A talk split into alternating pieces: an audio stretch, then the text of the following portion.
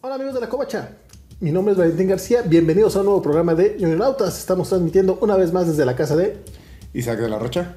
Y esta, en esta ocasión vamos a hablar de Batman White Knight, la serie escrita y dibujada por Sean Gordon Murphy con colores de Matt Hollingsworth. Ah, Tienes que mencionar el... Y con, y con let- y con letra de, de Todd Klein, fíjense. ¿Es letra de Todd Klein? Ah, seguro ganó un Eisner entonces. Ahorita hablamos de eso.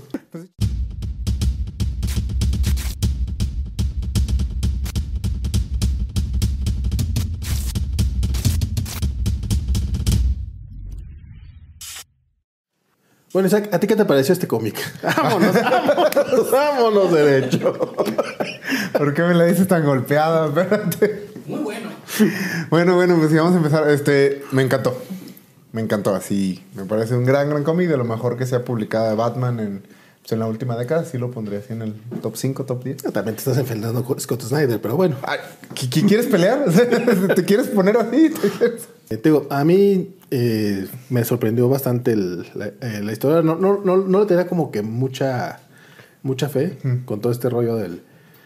Como que es, es otra historia de otro Elseworld de Batman, otro universo, otra reinterpretación. Ya esa era como. Eh, Además, sí era. A mí también cuando lo anunciaron me dio como mucha flojera porque aparte era el. O sea, ¿qué tal si el Joker fuera bueno ahora y Batman fuera el malo? O sea, como que era así. Y sí me dio como mucha flojera en general. Aparte, como que tampoco es como el- el- la premisa más original. Ya hemos visto esta, creo que la escribió este Germán de Madrid hace como Sí, lo- 20, 30 años, el Go Insane. Sí, que también es muy buen cómic, de hecho. Sí, sí, sí.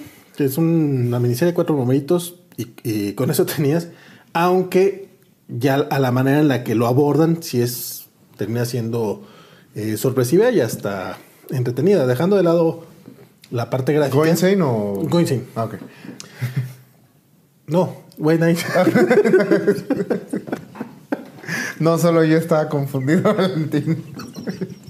White Knight, agarrando la, la- la- la idea, pero sí le da un enfoque totalmente distinto. Y es bastante, bastante sorpresiva, más allá de lo gráfico, que yo creo que fue. Cuando, cuando vi que anunciaban este cómic y dije, ah, se lo están dando nada más por, por la Sí, parte. como dibuja. Que él ha, estado ganando bastante notoriedad justamente por ese lado. Había- ya había dibujado. Bueno, yo, yo lo conocí con Chrononauts y resulta que pues, ni siquiera es Es como. sus trabajos más memorables. Ni de los más relevantes, Mucho, ¿no? no, no, no, lo es. Sí, pero él, este, los prim- el primer trabajo que yo vi de él es Joe the Barbarian, que hizo con guion de Grant Morrison. Y de ahí empezó a hacer pequeños trabajos. De hecho, hizo una, hizo una historia corta eh, con Scott Snyder para un... No me acuerdo para qué número en especial hizo, pero es una historia corta que hizo para Scott Snyder. Eh, hizo una miniserie de American Vampire y así empezó a, a despegar. De hecho, estaba haciendo como mancuerna con Scott Snyder. Sacaron la, esta serie de The Wake para Vértigo. Y este, él ahí en Vértigo empezó pues como a hacerse de renombre y le dieron una serie ya para escribir y dibujar él, que era Punk Rock Jesus, que también aquí en México pudimos ver. Y pues sí, bastante, como- bastante padre la edición de Televisa oversized en. No, esta es la versión en inglés. ese es el, to- el modesto tomo en inglés. Sí, no, la, la Televisa es pasta dura, está bonita. Entonces, este, sí, como que estaba despegando mucho. Y es que la verdad, como, como dibujante, sí se vuela la barda bien cabrón. Pero con Punk Rock Jesus, este, sí demostró que también era un buen guionista. Eh, recibió mucho aplauso de crítica y de los fans les gustó mucho. Entonces yo creo que, pues, traía una propuesta para Batman y, pues, ante la duda, más Batman. Entonces dijo, de ese véngase. Bueno, eso sí, yo creo que con eso no le.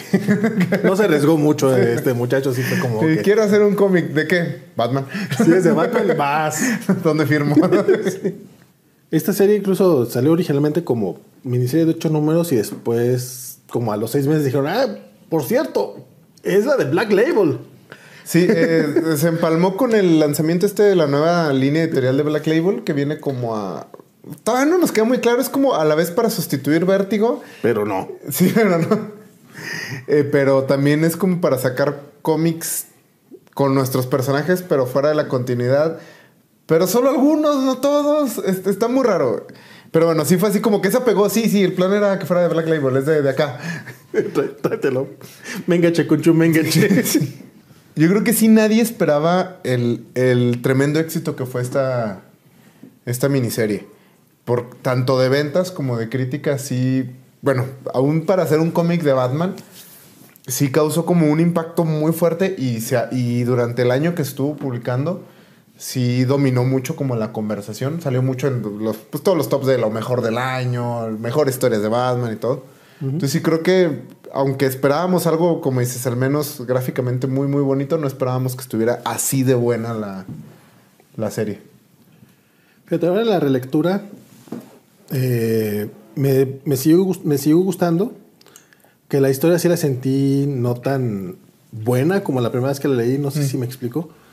O sea, es entretenida, está llena de, de estos metacomentarios ahí que ya ahorita lo, los, para la redundancia los comentaremos, este, pero como que queda al final medio, ah, o sea, quedas con una satisfacción de que, ah, está buena la ley, pero tampoco es que tenga tanto trasfondo, tanto como que, que sacarle, más allá de lo que te presentan tal cual a lo largo de la historia. en, eh, empecé el, el, programa así muy, muy directo de qué te pareció.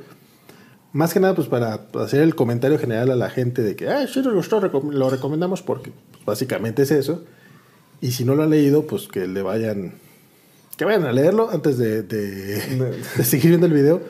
Porque creo que si no hay manera de, platicar de esta serie sin, sin sí, no, spoilers. Sí, no, pues no. El, bueno, los giros empiezan pronto. Sí, y número tras número la trama se va como dando vueltas.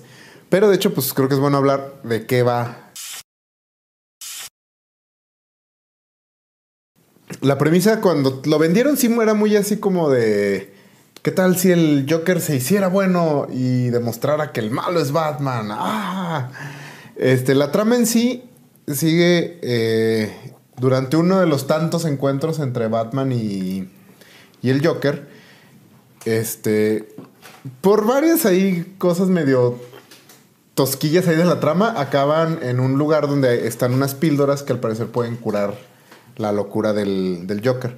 Entonces, Batman, entre el así que está como furioso por lo que hace, le acomoda una mega chinga y le atiborra así la boca de píldoras para. Sí, sí, o sea, al cuate de la combi hagan de cuenta que no, no, no, le, fue bien. le fue bien. Sí, sí, no, no. Porque aparte. Le, le, mete las píldoras, pero así que todo grotesco. Así, a puños, así a puños. ¿Querías píldoras? Pues aquí van, perro. Y y todo eso, o sea, pues, pues siglo XXI, ya saben. Alguien lo grabó en su celular. ya saben cómo es el YouTube y estas cosas. Sí, Lord Píldoras y así. sí, fue la que la... aplicaron porque inmediatamente pues, lo grabaron, entonces... Esto causa que haya, bueno, causa los dos como... Este es el incidente con el que arranca la trama y causa dos cosas en específico, que es por un lado, que el Joker empieza a curarse, realmente su, locura, su demencia se, pues se desaparece y regresa a ser como la persona que era antes. Y inexplicablemente también recupera su colorcito y, el, pelo se le hace se le hace color normal. Y este la gente y empieza como a cuestionarse eh, ¿qué pedo con Batman? Está así como medio mal, ¿no? como que lo quiso tú algo mal, ¿no? Ponen el reflector cosas que, te digo, nuevamente no es la primera vez que, se mencionan sobre el, el vigilantismo y qué, qué tan buena idea sería en un mundo real que hubiera un Batman, cómo reflejaría eso el trabajo real de los policías y pues el hecho de que pues, se hagan de la vista gorda cuando este cuate está flagrantemente este, violando la ley. El, pero bueno, la, trama sí, como dices, trata mucho ese tema. De hecho, casi toda es el, bueno, el Joker se cura y pues como es como un genio, empieza primero a, se las arregla para salir legalmente de prisión, o sea, presenta así como un caso y ya lo sacan de prisión porque al parecer que te arreste una persona que no es un policía vestido de, murciélago no cuenta como un arresto oficial. Lo cual me parece que tiene mucha lógica. Entonces, este, sale de prisión e inicia como una campaña para mejorar a Ciudad Gótica y como demostrar que lo que hace Batman no está bien, no mejora a la ciudad. De hecho, lo que propone. Ya estamos con spoilers, ¿verdad? Sí, ya, ya. Ok. Lo que propone es justamente lo que proponen en Batman Lego, lo que propone Barbara Gordon ahí, que es, ok, Batman está bien, pero tiene que regularizarse, tiene que trabajar junto con la policía. De hecho, este, en Batman Lego vimos un, un Bat y policía, con, bueno, un Batman con su trajecito de policía. Acá pues, básicamente lo que, lo que pegan era de que todos esos recursos que invierte Batman, este, en tener pues, su batimóvil y sus Baticueva y y sus cinturones, sí. todas esas cosas que, todas esas cosas que cuestan pues millones de dólares que obviamente Bruce Wayne sí tiene, este, pues estaría chido que también las compartiera con la gente que, que se encarga legalmente de eso. O sea, vamos, la, la propuesta no suena tampoco tan descabellada. Pero son cómics. Eh, de hecho, bueno, aquí llegamos a lo que yo De creo que es mi, queja principal con este cómic. En general me gusta mucho, pero sí creo que eh, se acercó demasiado a la realidad en ese aspecto. El cómic sí, porque sí se trató temas incluso de cómo afecta a las, la plusvalía de los terrenos que Batman enfrenta a un villano donde vives. ¿Qui- qui- ¿Quién gana de que se destruyan las, co- Las eh, cosas que este que sí hay, ah, se creó un ¿Quién fondo paga por...? Sí, ándale, se creó un fondo para recuperación de lo que destruye Batman, pero resulta que ese fondo se está canalizando a través de empresas, de las que son dueñas los políticos. O sea, se metió demasiado, demasiado. El problema es que los superhéroes como concepto no pueden convivir así de esa manera en el mundo real. O sea, para, Ah. para lograrlo necesitas hacer lo que hizo Alan Moore con Watchmen o con Miracle Man, donde los llevas tanto, tanto al terreno de lo real que pues, ya prácticamente no son superhéroes. O sea, en Watchmen él sí se preguntó, bueno, todos los efectos que tendríamos y al final acabas... Ya no es un cómic de superhéroes lo que tienes. Aquí eh, sigue, mm, este Sean Gordon Murphy quiere tener como las dos cosas. quiere tener la aventura de Batman y al mismo tiempo cuestionarlo en un contexto real. Pero el problema que como vive en un mundo de superhéroes, al final la respuesta de todo es, ¿se necesita Batman? Pues sí, porque hay supervillanos y nos invaden aliens y ah, puedes conseguir un cañón gigante que congela la ciudad así en el sótano de una embajada. Entonces sí, necesitas a Batman. Entonces eh, creo que la serie incluso inicia muy crítica de todos esos aspectos, pero al final concluye con un... Pero es Batman. no- me puedo enojar contigo. A eso me refiero justamente donde no, no es tan profunda como, como, prete- como pretendía, como uno esperaba que fuera conforme lo ibas leyendo. Este momento en el que Bruce Wayne se entera que, que resulta que, que todos los daños que está haciendo le, le benefician a, a sus amigos riconarios, sí es así hasta... Pues, ¿qué estabas tonto o qué? O sea, ni modo que tú no estés incluso teniendo ese tipo de No, no te enteraras de ese tipo. O sea, que tus consejeros nadie te haya dicho, oye, esto es lo que están haciendo todos ahorita. Invierte ahí donde aquel vato estuvo, sí, sí, sí, destruyendo la ciudad. Pero eh, eso- esos, esos pequeños destellos de crítica sí se sienten muy diluidos al final y, has- y hasta quedan hasta cierto punto superficiales, pues, porque se veía que había ahí algo, se ve, se, ve que, que se podía explotar más todo ese tema. No solo, no solo la parte de las bienes raíces, que también es este, relevante, sino eh, la, la parte, eh, todo lo racial, eh, porque el Joker, lo, bueno, Jack Kniper, eh, ya, ya el Joker ya sano, pues ya, ya acuerdo, se va a este barrio de minorías y básicamente se erige como el héroe del pueblo, ¿no? Así, porque mira, él, él sí está poniendo los reflectores de, de todos los problemas que hay, que los problemas realmente es culpa de, de la clase alta. Y hasta hay este, perso- este personaje, eh, Duke Thomas, este, que, que en este universo es como el... ¿o no? Es, es Luke Cage. Luke Cage, de hecho, es, eh, fí- hasta físicamente. Sí, un poquito- no, pero voy a decir, es este activista social que este, le dicen, oye, ¿no te incomoda que venga un cuate este, blanco a ser el salvador? Y dice, pues es que lo- es la única manera en que nos van a escuchar. Sí tiene esos pequeños momentos de, de crítica social, pero al final terminan haciéndolo a su lado completamente para la gran batalla. Como, tú, como tú dices, eh, al final, si congelan toda ciudad gótica, pues tenían que, con, con todos los villanos ahí controlados a través del, del sombrero loco del... O sea, pues sí, tenían que hacerlo un poquito de lado pero sí se siente que se pierde toda esa oportunidad. Sin embargo, el cómic termina siendo muy entretenido y divertido de leer. Sí, es que te digo que el, el, asunto es ese que a todas esas preguntas en un universo superior la respuesta es siempre sí, es decir, sí hay problemas sociales, pero todo eso palidece a un ejército de supervillanos acaba de congelar toda una ciudad de no sé cuántos millones de personas. Y al final es lo que el cómic hace. Eh, entiendo lo que este, el escritor quiere hacer. Eh, veo que sí es como una especie de... De hecho, cuando lo leí la primera vez, este cómic es del 2017. Eh, todavía estaba un poco más cercana a Batman contra Superman. Y siempre sale Batman contra Superman en estos programas, pero eh, Está preparado eso, no creen que es este, orgánico. es un reto. en todos los programas tenemos que hablar de Batman contra Superman. Pero sí se siente como una respuesta a esa película. Eh, no solo a esa película, sino a ese Batman en específico. Porque literal, Batman va en su arriba de los, de los techos. Tumbando techos y desmadrando así. Eh, pero, que ese es el Batman de Nolan, ¿no? Eh, sí, él lo hace también en Batman Inicia. Sí, pero en, Batman Inicia lo critican. O sea, la, película, cuando hace ese desmadre, Alfred le dice, ¿qué le pasa? Está loco. Esto no era el plan. Mientras que Batman contra Superman es como, ah, pues Batman haciendo lo suyo.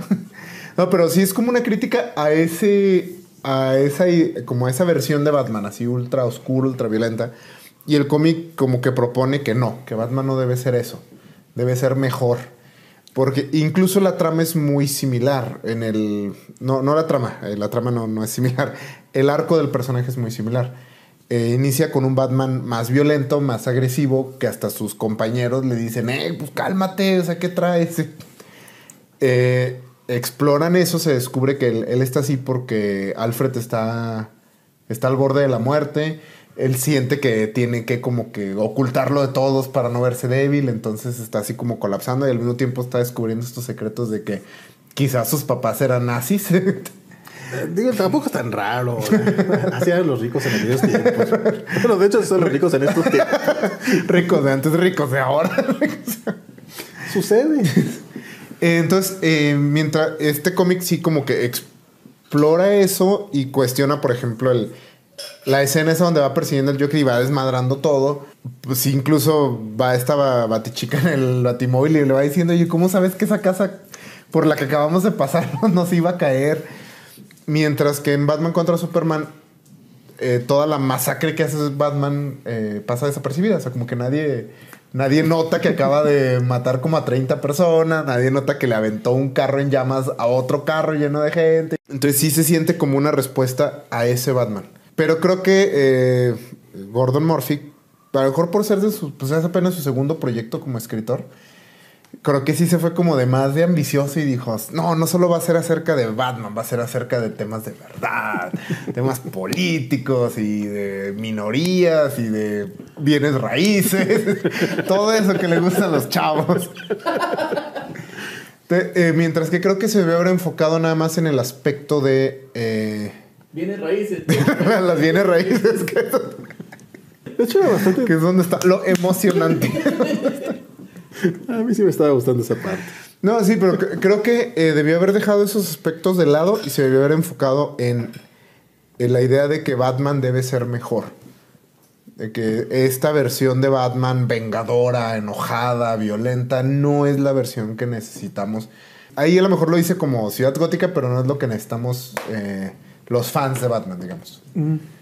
Que es una corriente que, que ya trae desde, desde hace tiempo. De hecho, también es básicamente el mensaje que maneja Scott Snyder en su, en su trabajo de Batman. Que Batman debe de, de ser mejor, no debe de ser oscuro, vengador y enojado, sino debe ser como alguien que inspire, debe... trata también mucho ese tema de que debe tratar mejor a, sus compañeros en general. No, ser así de cretino con los Robins no es buena idea. Pero sí te digo que, a lo mejor por eh, él, él no, pues él no sabía que esto iba a ser un exitazo, que le iban a dar secuelas. Dijo, no, no, meto todo, todo. O sea, que sea mi gran obra política esto. Estos chavos que saben. Frank Miller sabe cómo era el cotorreo. Tenía que darle de comer ratas a Robin. Ese es el verdadero Batman. Así se forma el carácter. no con estas generaciones de cristal de ahora. ya no aguantan nada. No aguantan nada, no se pueden comer ni una rata. Ay, Frank. Cómo me gustan tus trabajos en los 80. El, el 11 de septiembre le hizo mucho daño a ese señor. Pero sí, esa es como mi gran queja de este cómic. Eh, en general me gusta mucho, aún con eso me gusta, creo que es... Y cuando presenta esos puntos, los presenta de manera interesante, pero como dices, acaban siendo eh, comentarios, más bien anécdotas, más que algo así muy, muy relevante para, para todo lo que está ocurriendo. Y digo, no está mal, porque a fin de cuentas terminan entregando un, buen producto. Sin embargo, esto que tú dices que es, que es la respuesta que, que da no solamente a Batman, sino a otros personajes, este, se nota también por la edad. Es un chavo, hombre, tiene apenas 40 años. Este, pero es alguien que creció justamente con Ba- Batman del 89, con la serie animada, que aquí no, no, no se corta en ningún momento para demostrar este, su amor por estas, por estas, No, de que- particularmente estas dos. Eh, Sí, de hecho, prácticamente parece una secuela a la serie animada. En muchos, muchos sentidos podría ser hasta una secuela. O sea, podría ocurrir en el mundo de la, de la serie animada. Este, eh, se nota que, que creció con todo eso, que, que le gusta un Batman oscuro, pero no, no tan Pero no- no- no es atormentado. para tanto. No, no como el que tuvimos durante el 2000.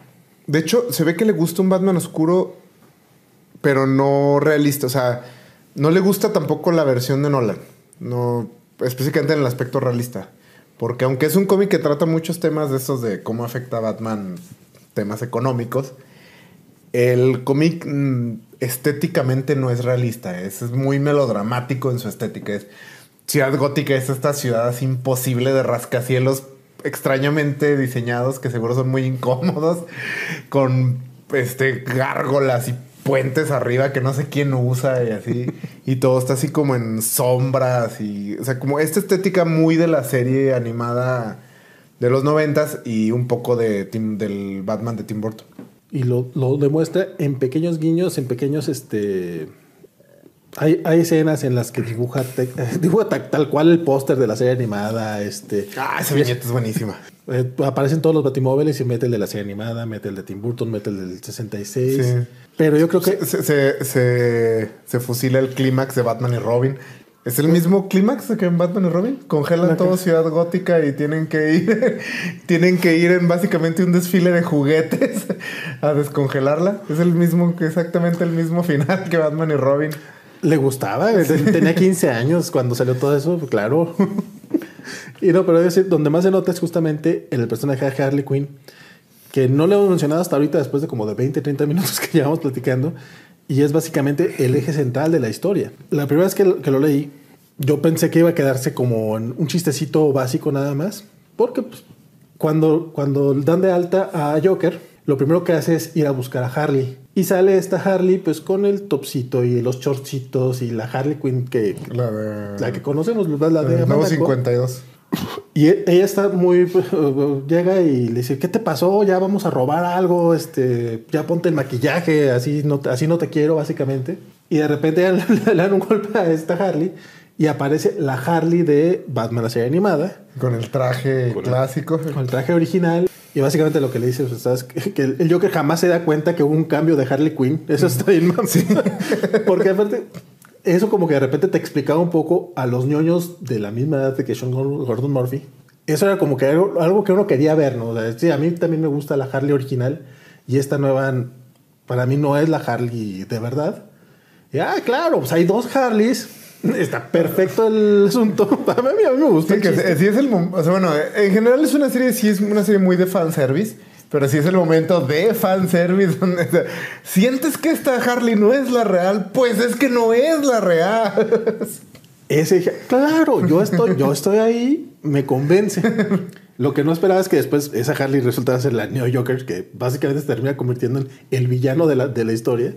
Y el personaje de Harley Quinzel, que es la, La original. original, eh, se convierte como la guía de, de este, de este, de Jack. Es la que lo está llevando siempre a, a que estés... eh, lo, lo- lo apoya en que esté haciendo todas las cosas, aunque esté haciendo algunas que no son muy legales, que digamos, porque cree que, que él lo necesita, que Batman lo necesita y que Gotham City lo necesita. Se termina siendo como la arquitecta de todo lo que sucede. Porque hasta hecho, de hecho ella es la que, la que expone el video, la que graba el video de Batman golpeándolo y la que lo hace viral. Sí, de hecho, bueno, al final sí te dicen que ella era el caballero blanco, o sea, ella era el White Knight de Ciudad Gótica. Spoiler. Sí, entonces sí, al final sí estoy curioso porque resulta que esta es también es una historia de Harley Quinn, básicamente. Porque tenemos el conflicto es entre estas dos Harley Quinn, una que está manipulando a, a Batman y a Jack Napier. Y la otra que está pues controlando a todos los villanos de, de Gotham. Que sí tuve un poco de problema que se convierte en, en Neo Joker. Y de pronto es como supermente maestra criminal. Aunque bueno, ya le dejan como la, la máquina contra la gente hecha, ¿no? O sea, ya nada más la agarra y Sí, la sí, usa. de hecho eso lo, lo hace originalmente Joker para, para que destruyan una, una biblioteca que estaba dentro del barrio pobre, para que Batman destruya todo eso y ir generando simpatía, porque básicamente lo que va a hacer este Joker, el plan de, de Jack es dejar en mal a Batman y él lanzarse como, como consejero, un councilman, Sí. que es que viene siendo que... Concejal, creo que es el término. y que viene siendo el equivalente para acá, un regente. No sé. un diputado, bueno, algo se quiere convertir en algo político para tener algo de poder en, en Ciudad Gótica y poder dirigir, eh, poder canalizar los fondos de desastres de- de- de que, comete Batman hacia el cuerpo de policía. Cosa que como que tiene las intenciones buenas, pero no lo está haciendo de la manera legal. Y es algo que incluso en algún momento lo, te, lo, contrastan, porque llega Batman a hacerse la de emociones, que todo lo que está haciendo esto es ilegal. Y lo que tú haces también, compadre. O sea, a fin de cuentas, eso de salir a golpear personas nada más porque tú crees que son malos, pues no necesariamente es algo positivo, pues legal, pues. Sí, de hecho, ese me, me gusta mucho esa confrontación ya es casi al final. Cuando los dos aceptan, o sea, que lo que, o sea, este Jack acepta que, sí, pues lo que está, él quiere como que todo sea un poco más legal, pero para llegar a ese punto tuvo que romper la ley y tuvo que poner pues, vidas en peligro. Que no encontró una manera completamente limpia de llegar a, a ese punto. Y como que los dos dicen, pues sí, los dos estamos, estamos mal ahí a lo mejor en esto. A mí, el, el arco que tú mencionabas de Batman, este, yo aquí no lo veo tan orgánico. O sea, es como que sí sucede, sí al final como que quiere tratar un poco mejor a sus, a sus amiguitos. este, sí, se ve muy patán con Dick, muy particularmente con él.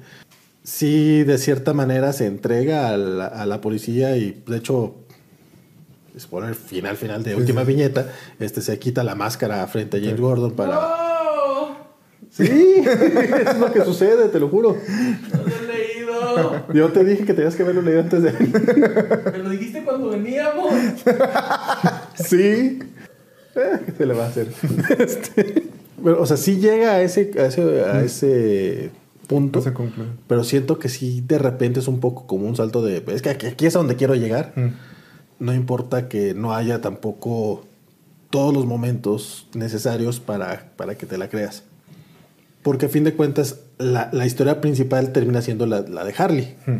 Como que la de Batman, aunque es el que sale más tiempo y si tiene sus escenas de acción, como que ese, ese, ese caminito al final queda muy...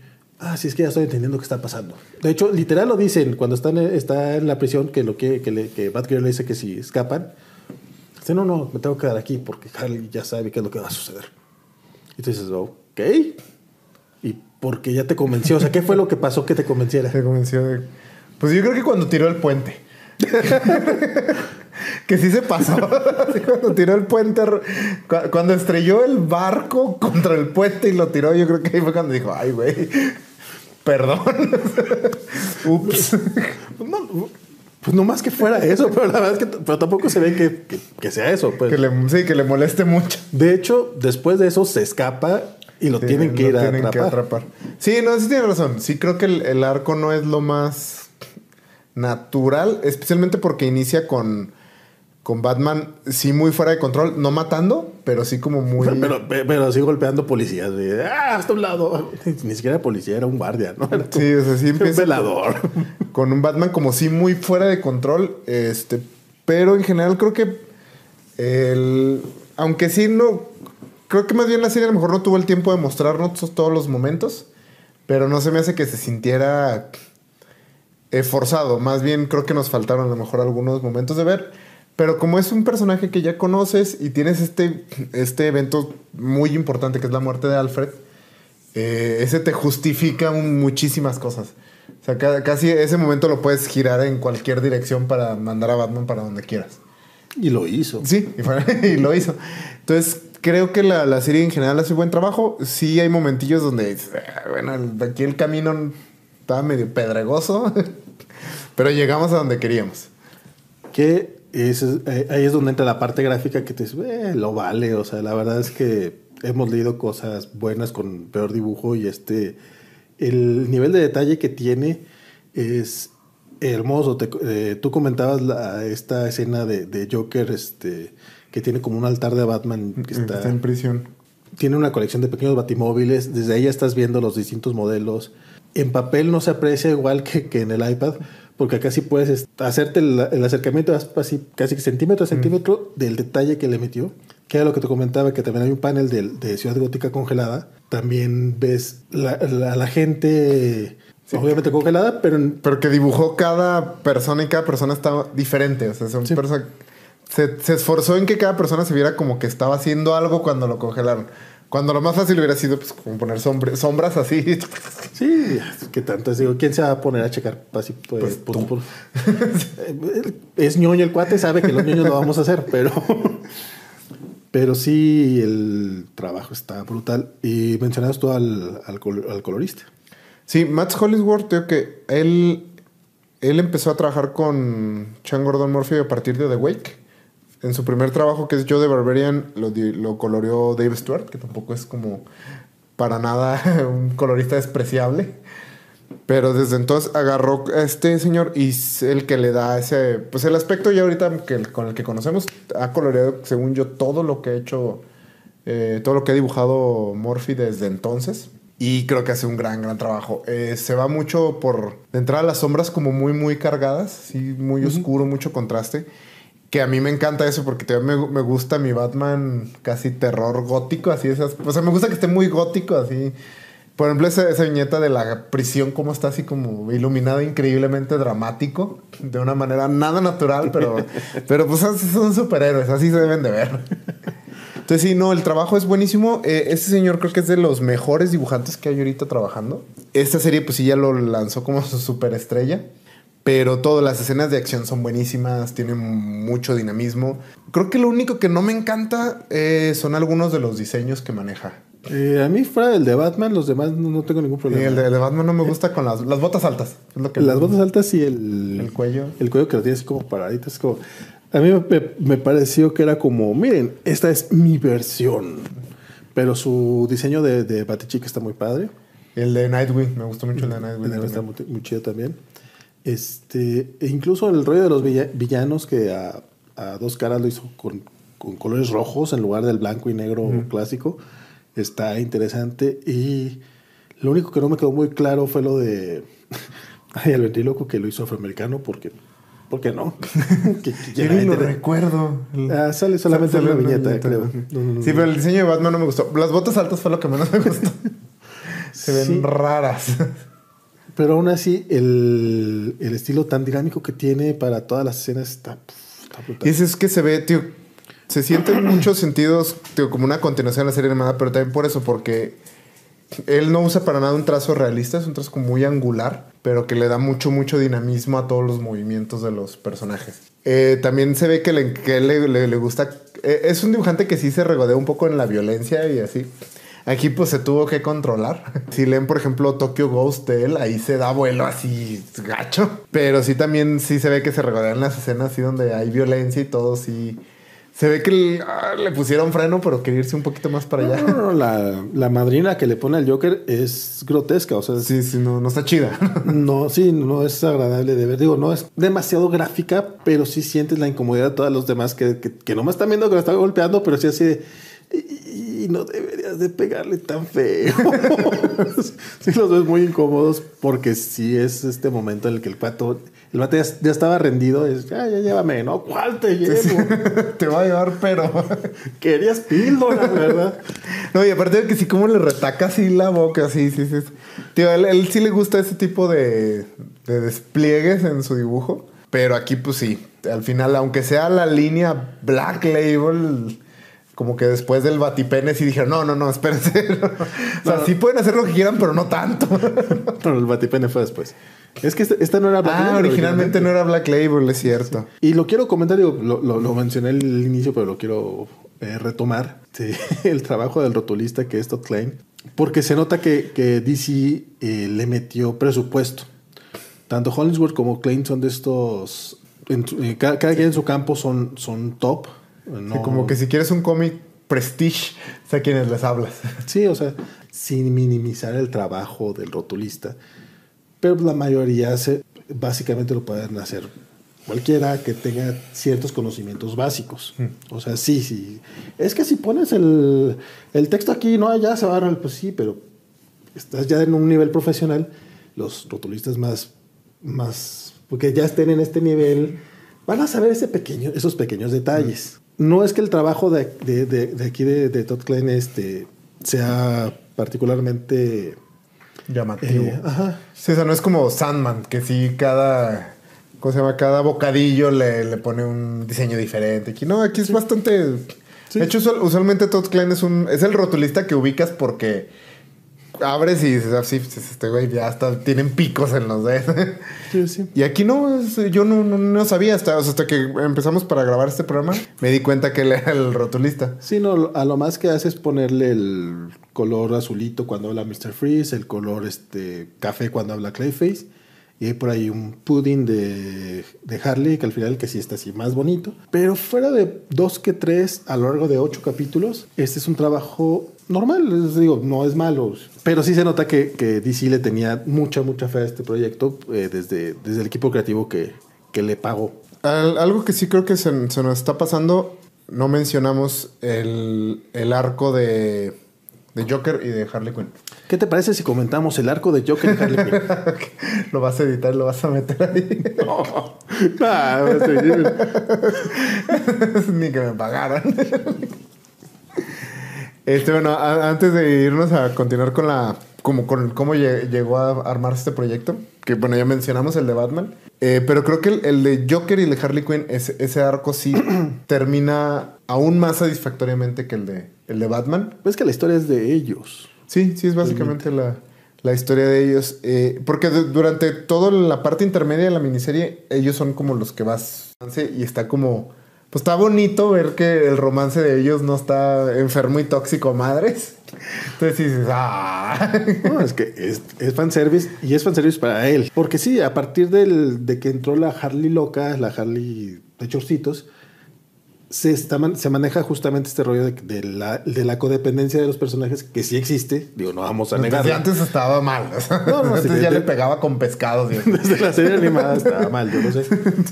Pero se nota que, que, que este cuate le, le gustaba esa relación y la quiso sanear un poco. De hecho, lo primero que hace Joker cuando llega con la, con la nueva Harley Quinn, sin, todavía sin saber que existían dos, es disculparse de cómo la trataba. Le ¿sabes qué? La verdad es que sí me pasaba de lanza contigo. Y la otra, ¿qué? ¿Estás loco? Que le dice, engañaste a la corte, pero no me engañarás a mí. pero sí, está, por ejemplo, eh, hay un número donde salen a una noche en la ciudad, así que tienen como su cita. Y sí está así como, ¡ay, qué bien se la están pasando! Y que también se empieza a poner como picosa la cosa, no es que... De hecho, sí, ahí fue donde le censuraron, ¿verdad? A este, el, el trabajo de Morphy. Según esto, no se censuró. O sea, fuera parte. Para que veas que el trabajo de Todd Klein sí es relevante. Ah, lo, tap- le- lo taparon los desnudos con, sí, con sa- diálogo. Sí, sa- sale, sale la escena en la que supuestamente se debe haber una boobie a Harley, pero sobre la boobie está un diálogo. Pero es nada más eso. Habían dicho que cuando saliera como Black Label ibas a ver las boobies de Harley. Y no, no sucedió. No sé si fue, a lo mejor sí tuvo que ver el backlash del, del Batipene. Del batipene. No, pero aún sin eso, digo, la, la escena sí está Ah, subidilla de tono. Por ejemplo, la, hay una donde están fajando bien duro en un bar y que ves y dices, "Mm, normalmente te sacan de los bares por eso. Ah, que ver es más también. Se parece cristianos. Pares conservadores, aburridos. Y ya al final, porque ah, bueno, esta cura del Joker, pues resulta que no es permanente. Empieza poco a poco a regresar la personalidad del Joker. Y sí es como bien trágico. O sea, la, la despedida cuando se despide de Harley y todo. Este, sí es como un momento así bien, bien trágico que dices, ah, no, ¿por qué? Quédate. Entonces sí, sí, sí me sorprende cómo logran construir este personaje de Jack Napier que pues no existía y nada más existe en esta serie. Y cómo lo construyen y hacen que te interese. Y el, al final, pues cuando regresa el Joker, que es básicamente su muerte, sí te duela. O sea, así, ah, pobrecillo. Que hay algo que sí quisiera comentar. También es que este Jack Napier slash Joker es básicamente Harvey de en dos caras. Mm. O sea, no, es este, es- tiene estas dos personalidades, una trata de imponerse sobre la otra. La buena resulta que es un político que quiere hacer las cosas bien. Pues, no sé, como que sí llega un momento que dije, ok, esto es muy dos caras. Pero te lo valgo porque la historia está muy chida. O sea, y, porque aquí a Harvey ni lo usaron. O sea, nada más está ahí como de adorno. Sí, está disparando así, nada más están disparando. Sí, pero también creo que el, el- arco funciona, a pesar de que sea como a lo mejor un poco derivativo del de, del de Harvey, por eh, cómo se relaciona con el arco de Harley. Que ella es pues como la que está viviendo esta tragedia, o sea, de que tiene al hombre que, que quería, o sea, por fin tiene la relación que quería, pero esta relación tiene fecha de caducidad, no va a ser para siempre. Que no me quedó muy claro, eh, ella sí sabía, ¿no? Que no, que las píldoras no iban a, no eran permanentes, ¿verdad? Por lo menos ella las hace. O sea, ella es la que las crea. No sé cómo le hizo para producir tantas. Sin que nadie supiera. Sí, porque aparte todo esto transcurre durante un año. Sí, la, todo el- la, Toda la historia. Entonces, Pero si ella las produce y hace muchas, ¿Por qué no le da ¿por qué más? perderlo? No sé, por lo, por lo que pago. Sí, es cierto, no queda muy. ¿Por qué no le da más? Tómate otra, no. No, no lo he leído, pero No, no, no, son, son esas cositas que, que no quedan muy claras. Porque, como que sí llega un momento en el que ya no le van a servir a Joker. ok. A Jack, pues. Porque sí manejan mucho el nombre de Jack Joker. Sí, es más el rollo de que como que va a llegar un momento en que ya no, ya no funcionan. Y de hecho es lo que sucede. O sea, el cuate ya está acá hablando con... Están este, planeando el, el ataque final contra el Neo Joker. Y de, de- de- de repente se transforma en el Joker y otra vez regresa a Jack. Es- eso se, ve también... Nuevamente es un cómico que va. Te lo valgo, pero es como... pues, eh, ¿por- ¿Cómo? ¿Cómo? O sea, Porque aparte, o sea, no solo se transforma en personalidad, se le pone la piel blanca y el cabello verde así como, ¡ah! Y la otra vez regresa a ser así normal. Entender la parte de que se le va el color porque se pone pálido, pero el, pelo, ¿el pelo de dónde? O sea, ¿por qué? Y Pero no importa qué tan loco estés, no te pones pálido. no, no, es que podría ser una enfermedad. Ah, ok. Más allá de lo mental, pues algo. Tiene efectos físicos, evidentemente tiene efectos físicos. Pero sí, sí está un poco. Y los detallitos esos de las sombras tampoco. Bueno, no tiene absolutamente nada que ver con el arco de Harley, pero ahorita que mencionamos lo del Joker. Sale Bruce y en la sombra se ve Batman. Sale el Joker, eh, bueno, sale Jack y en la sombra se ve Jack. Eso se me hizo muy. mm, eh. Pero artístico. No, es que esa es la bronca. Se me hace muy, se me hace muy barato eso. Sí, tío, pero en general sí el, el arco de Harley, o sea, el arco de Joker, aunque todo lo que no funciona, pero se compensa, porque bueno, van juntos ellos dos. Y sí llega a ser tío, un romance como muy trágico. Y Harley la convierten en un personaje bien interesante eh, que queda muy como eh, establecido para, para las secuelas. Porque pues este, este cómic fue un hitazo, entonces seguro va a haber secuelas. Bueno, te seguro hay secuelas y va a haber más todavía. Al momento de grabar esto, ya salió Curse of the White Knight, que de hecho en un par de semanas tendremos video al respecto, porque acaba de concluir en, en México. En Estados Unidos, eh, en octubre está saliendo el primer número de Harley Quinn, de su spin-off de esta serie. Y de hecho ya hubo una mini... Un one shot de Victor Fries. Ah, aparte. No, eh, ya hubo una mini historia de Harley Quinn este, en, en estos digitales de Harley Black, White and Red. Ah, cierto, cierto. El número 7 estuvo dedicado a, a esta Harley. Y aparte, el, el próximo año sale como la, La tercera parte. la tercera parte de, de este, de este cómic. Entonces, el Sean Gordon Murphy verso de repente... Sí, estalló así. Sí. De hecho, bueno, ya, ya que hablamos del. Ya hablamos del- de la historia. Pero sí, el impacto que tuvo, yo creo que nadie se lo esperaba. Este, sí, sabemos, este, pones a uno de tus dibujantes estrellas ahorita a hacer Batman, seguro le va a ir razonablemente bien. A menos que seas Tom King. Le estaba yendo bien, pero fueron 80 números. La- eventualmente la gente se da cuenta que no está bueno. Si hubieran sido 12, seguro vendía chido.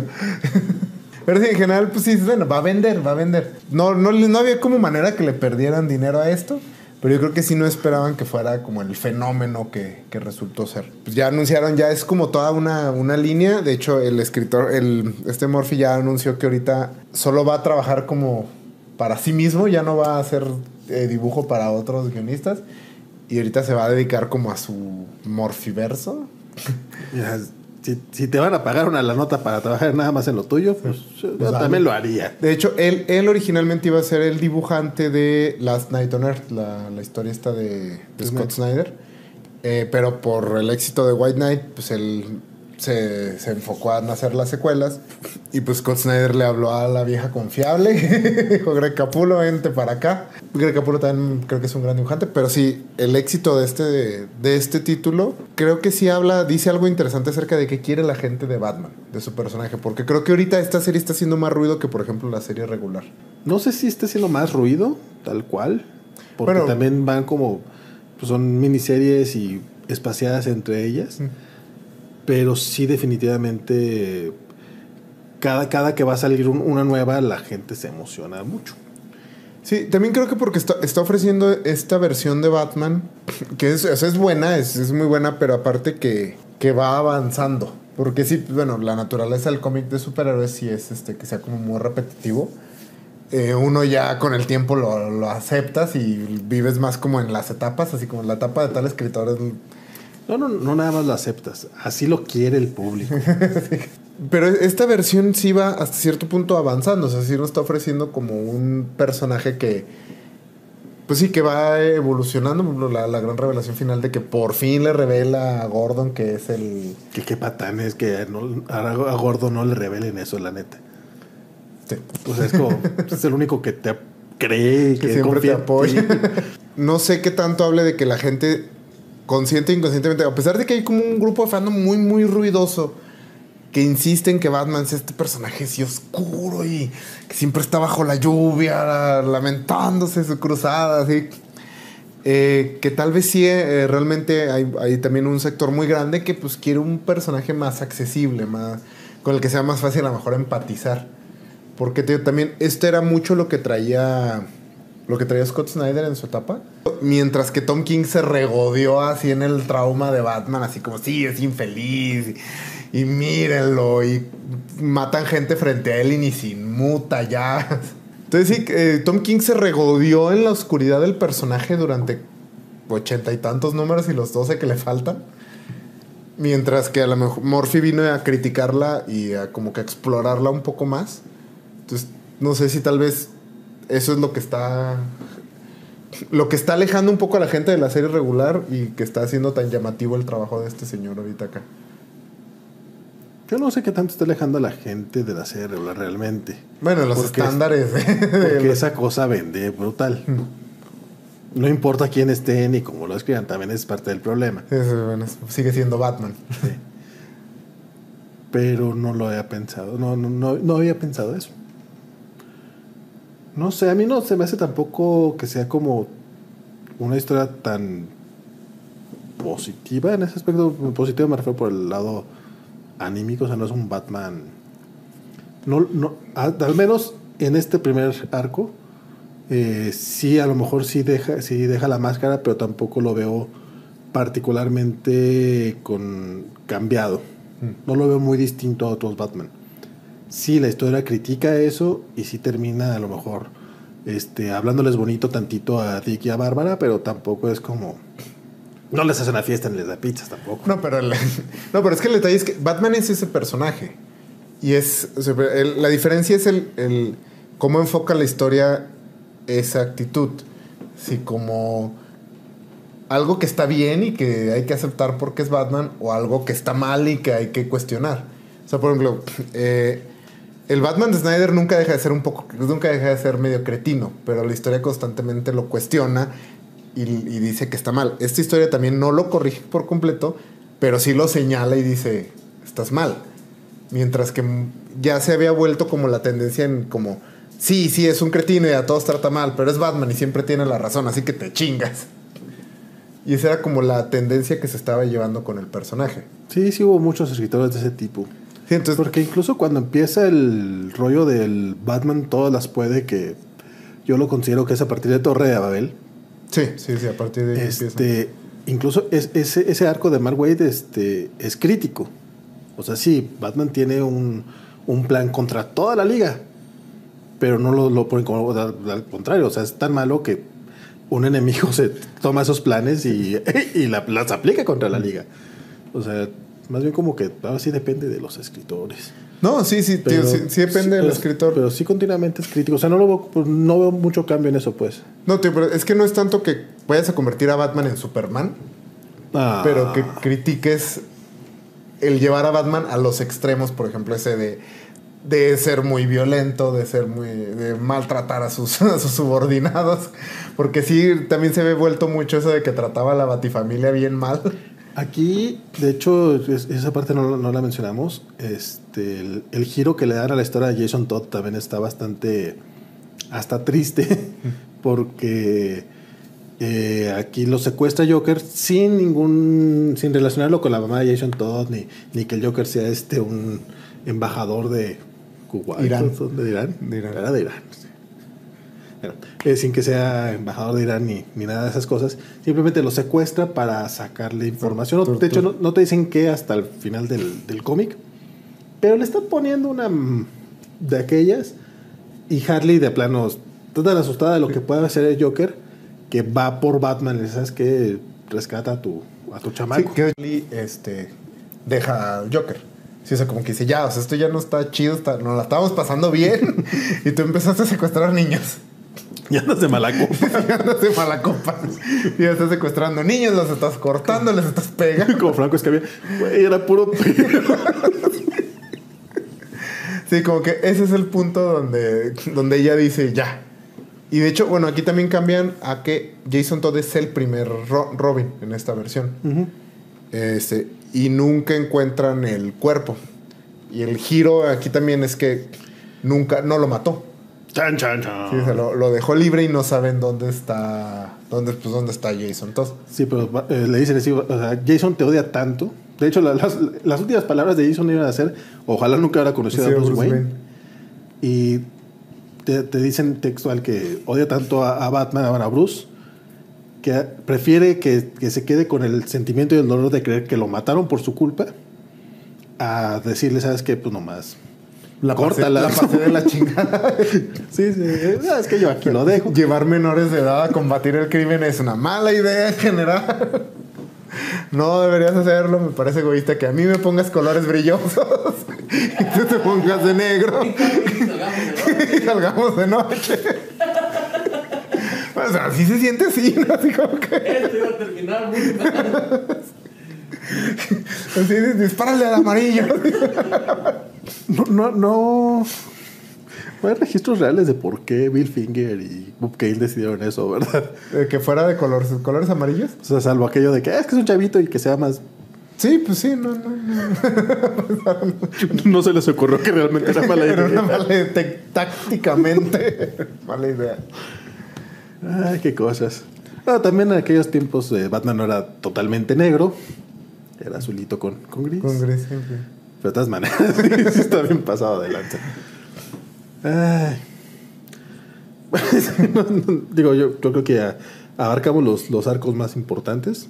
No sé si hay alguno que quieras comentar, algo. Mm, pues no, tío, bueno, o sea, volviendo al, a lo que lo comentabas al principio, a mí me gustó mucho el cómic. Eh, aquí lo que hacemos es como clavarnos mucho, eh, hablar mucho a detalle tanto del cómic como del contexto, entonces por eso eventualmente salen las fallas que consideramos que este arco a lo mejor no aterrizó por completo. Pero creo que eh, la primera lectura es quedas como un cómic muy redondo. Eh, me pareció buenísimo la primera vez que lo leí. Ya, pues en esta vez sí lo leí con un. Pues con este objetivo más crítico de vamos a ver que si todo cuadra. Eh, creo que sí preferiría que en las siguientes, bueno, ya voy, ahora que leamos la secuela, pero espero que se aleje de los aspectos estos más realistas y más de política que quiso tratar, que, que siento que al final casi no cuajaron, o que al menos se enfoque en uno nada más, como enfocarse en la... raíces.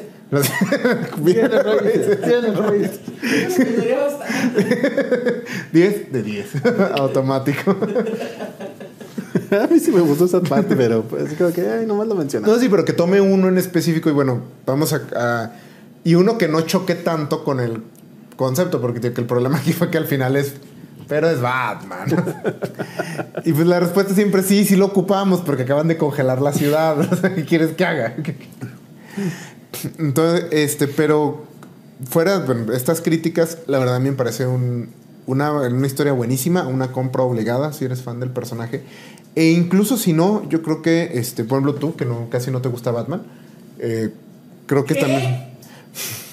No está en mi top 10 de superhéroes. En mi caso sí es mi superhéroe favorito. O sea, sí tengo. Este. Sí me gusta mucho y me encantó esta historia. Entonces sí creo que tanto seas muy fan o no. Es un cómic muy, muy recomendable. Con arte sí de primer nivel. El arte sí no, no le pongo quejas. Mira, mi, mi problema con Batman, o sea, sí, que esta historia es muy buena. Pero también, si tienes 100 historias de Batman al año, o sea, alguna va a salir muy buena. O sea, no, hay, hay otros superhéroes que neta solo tienen una oportunidad y no les sale. ¿Dónde está el detective chimpancé? ¿Dónde está ahorita? Ay, sí, en la Liga de la Justicia Oscura. Sí, ya sé. Pero Entonces, ¿para qué preguntas? qué bueno que respondiste. Pero su participación en DC fue muy triste. Bueno, Este. Sin embargo, sí, eh, sí, la verdad es que sí es un- uno de estos cómics que, que sí da, da gusto tener en, el, en, en físico.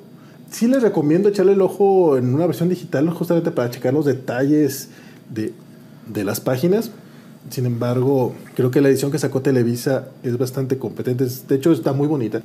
Sacó una versión en pasta dura después de, de sacar una chulada de grapas, que también era, digo, eran cómics creo que de 60, 70 varos. Sí, sí, estaban muy caros. Pero la portada era muy gruesa, tenía barniz a registro, una chulada de edición. Y después sacaron este pastadura. La verdad es que Televisa, por lo menos con este cómic, se lució. Sí. Los de Curse of the White Knight lo está sacando la versión más básica que tienen. Y da codo comprarlos en esa, en esa Mm, versión. en grapa.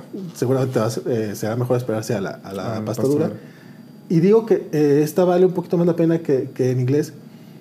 Cosa que es raro que lo, que lo comentemos por el precio. Sí, en, en inglés, de hecho, Tardó en salir en... Sí, eh, porque salió originalmente en TP, que se me hizo como un enfoque raro por el éxito que estaba teniendo, pero la sacaron en TP. Y ah, más o menos a la vuelta del año, no más, un poco más de tiempo, ya lo sacaron en edición de lujo, que es más o menos este tamaño de edición. Aunque este, este edición de lujo está basada en el TP. Es la misma portada y el mismo contenido exactamente. Que nosotros tuvimos edición de lujo antes que Estados Unidos. Allá salió después, pero está carísima. Creo que salió en 50 dólares. Porque está vendiendo bien. Sí, porque está vendiendo. Entonces sí, sí, sí duele bastante el codo. O sea, ya en esos precios, pues incluso dirías, pues espérate ya un Absolute, algo así. Porque sí, sí está muy... Que aparte no tardan en sacar uno con... No, muy seguramente sacarán... Estas series yo creo que muy seguramente van a tener Absolute. Casi todo lo de Batman que vende más o menos se va a Absolute.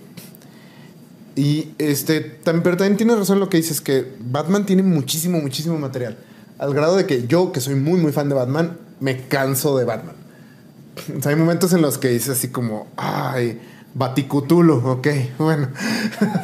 Entonces sí, sí es cansado. Ahorita... Manhattan. ¿Eh? Batman No, incluso ahorita que, está, que mencionabas lo de la Joker War, que tiene un equipo creativo buenísimo. Sí, es James Tinian y Jorge Jiménez. Y Jorge Jiménez, aún así cuando, cuando anunciaron ese equipo creativo en Batman dije, no, voy a comprar serie.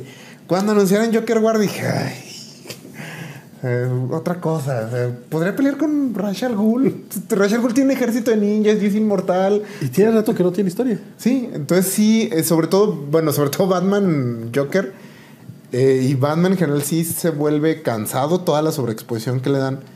Entonces por eso cuestionaba que qué está haciendo que estas series de, de estén como resonando tanto con, con la audiencia, que sí se alzan un poquito por encima de del demás trabajo ahorita que, que se está sacando el personaje.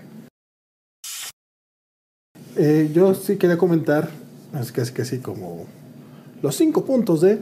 No es tanto cinco puntos, de hecho son cuatro. Pero el, el- eh, cosas que las que se parece con Batman Lego. este, el romance entre Joker y Batman. No es algo nuevo, pero en las dos, sobre todo en las primeras páginas, ya como que después lo olvidaron un poco. Hablan de una relación este, nada más este, simbiótica, pero en primer- en los primeros capítulos sí te dicen que es como una relación amorosa. Nuevamente, no es algo exclusivo que lo haya este, inventado los de Batman Lego, y es algo que, que se ha visto en, en varios cómics, pero tienen esa relación. Se, aparece un Lego Batman entre los juguetes del Joker. De hecho, en esta página que mencionamos, donde se ven los, los juguetes de Batimóviles y el póster de la serie animada, también hay un Lego Batman por ahí. Se- Gordon no puede trabajar sin Batman.